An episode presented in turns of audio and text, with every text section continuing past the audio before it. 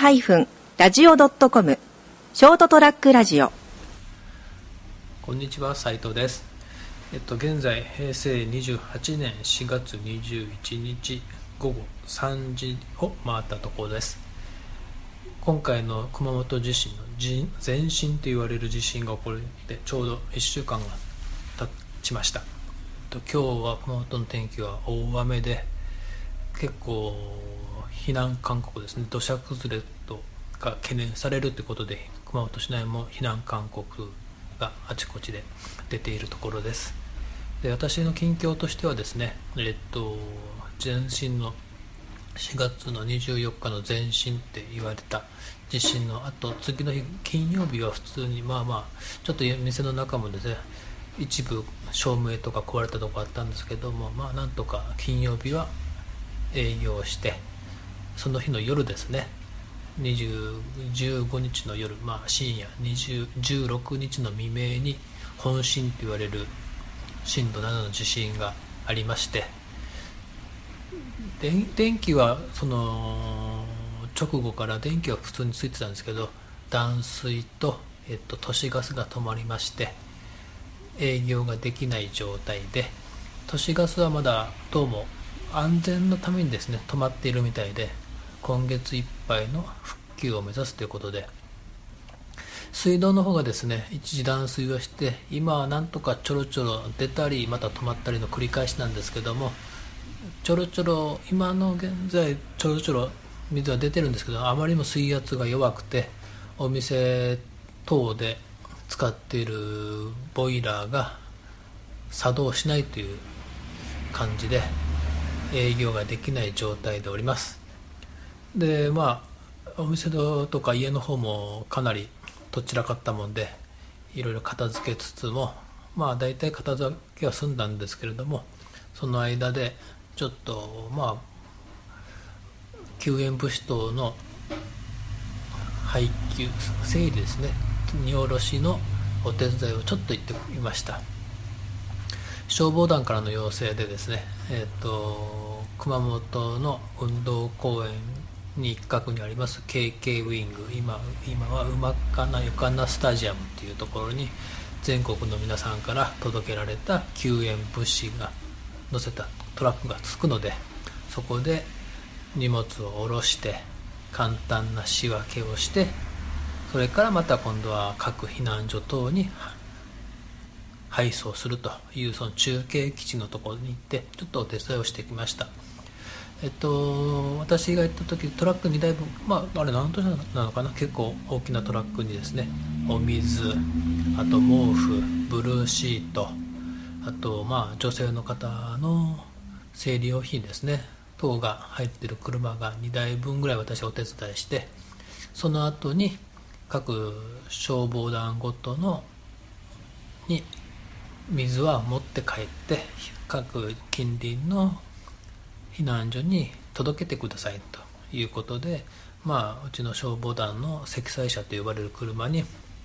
まあ、積めるだけ積んで近くの避難所に届けてきました。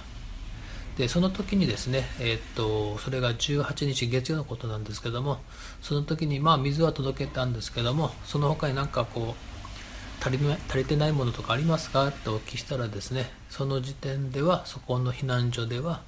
赤ちゃん用のおむつが足りないということだったんですけども私が先ほど言ったその KK ウィングにはその赤ちゃんの用のおむつはなかったんでまあ致し方ないということで帰ってきたんですけどもその後ですねえ、っと昨日になりまして10 20日になりましてあのインターネットを見てたらですねその Facebook、Twitter だったかなの方で、まあ、熊本市内のあるところにその赤ちゃん用のおむつとミルクと、まあ、お尻拭き等の、まあ、赤ちゃん向けに向けた救援物資が届いていると。でそこの場所ではそれをさばくスタッフが足りないのであの欲しい方には必要とされる方にはもうそのまま差し上げますと。取りに来てくださいと。ご連絡くださいと。いうことだったんでそれではと思ってすぐ連絡するよりもまずその普段行ったその18日にちょっと訪ねた避難所にもう一回訪ね行ったんです。だとするとですねもうそれからその18日からもう2日経ってたんで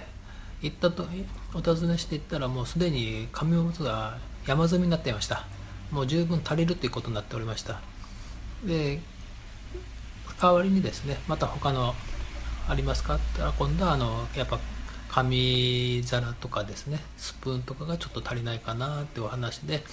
2日経ってみれば紙おむつは十分に足りる状態にその時点ではなっておりました。それでですねもう昨日ぐらいからですねうちの近くのスーパーとかコンビとかでコンビニとかでもですね空いてるとこが増えてきまして、えっと、実は先ほどもちょっと車で10分ほどしたところのスーパーに行ってきたんですけどもまあそこそこ商品は揃っていました。その上なんと通常価格です。スーパーいつもの値段で売っております。ちなみにガソリンも私の車の場合は軽油なんですけどもガソリンも軽油も通常価格です。で一切値上がりすることなく売っております。まあスーパーの中ではですねやっぱどうしてもカップラーメンインスタント系はちょっと品薄状態になっているかなと。あとどうしても刺身等の生魚がどうしてもまだ入ってきてない状態なんですけどもその他あの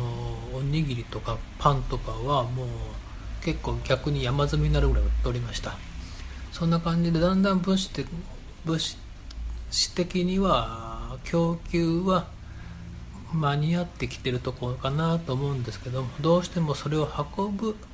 避難所に持っていくとか運ぶ時点でどうも滞りがあるかなと。あと村ですね。村があるかなと。先ほど言ったみたいに一旦足りないって言ったところにどっとこう物資が逆に押し寄せて逆に山積みになってる状態っていうのが結構あるみたいで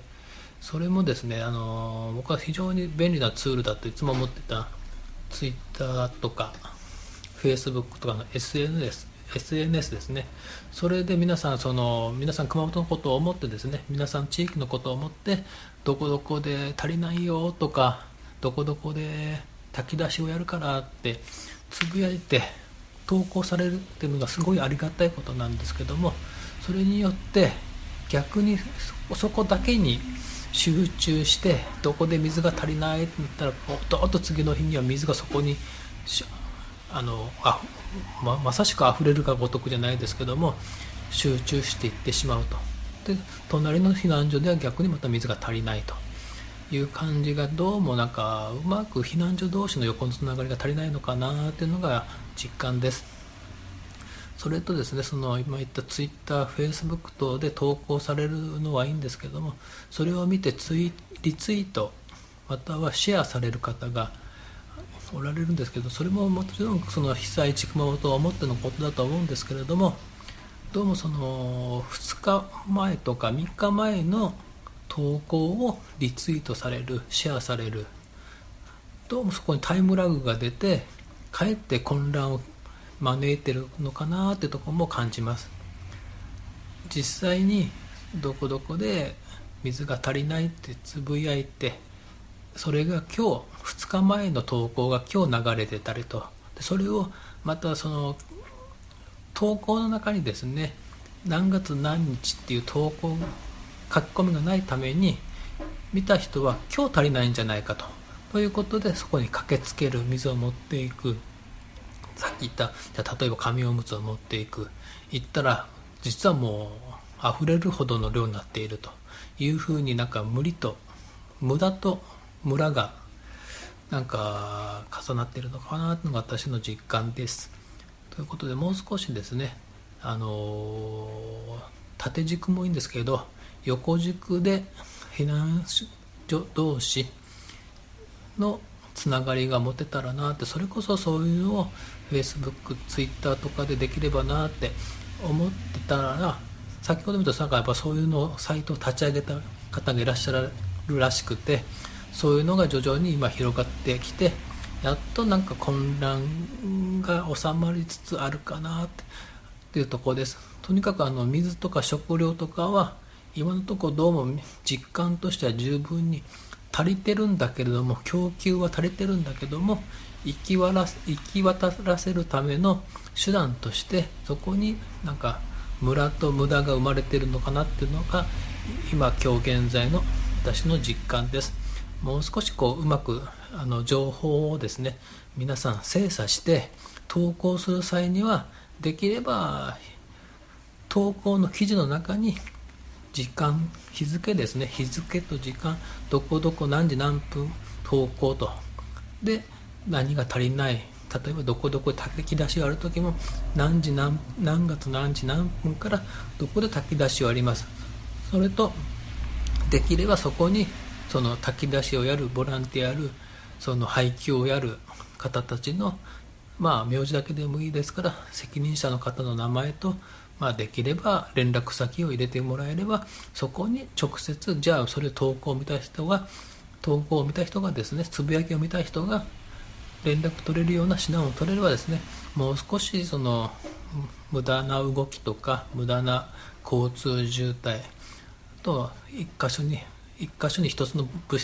ものだけが集まるような村がなくなるのかなと思います。まあ、1週間経ってやっとなんかそういうことが精査できてきてるかなっていうとこが私の実感です。というわけでまたこれからも被災地熊本から私がたち成田さんも朝朝ちゃん先生もですねあと金金ちゃん漏れそうじゃん三池君とかでもですね皆さんと手伝いながら皆さんに熊本の今の状況をお伝えできればなと思っております。ではまたお会いしましょう。さよなら。ST-radio.com ショートトラックラジオ。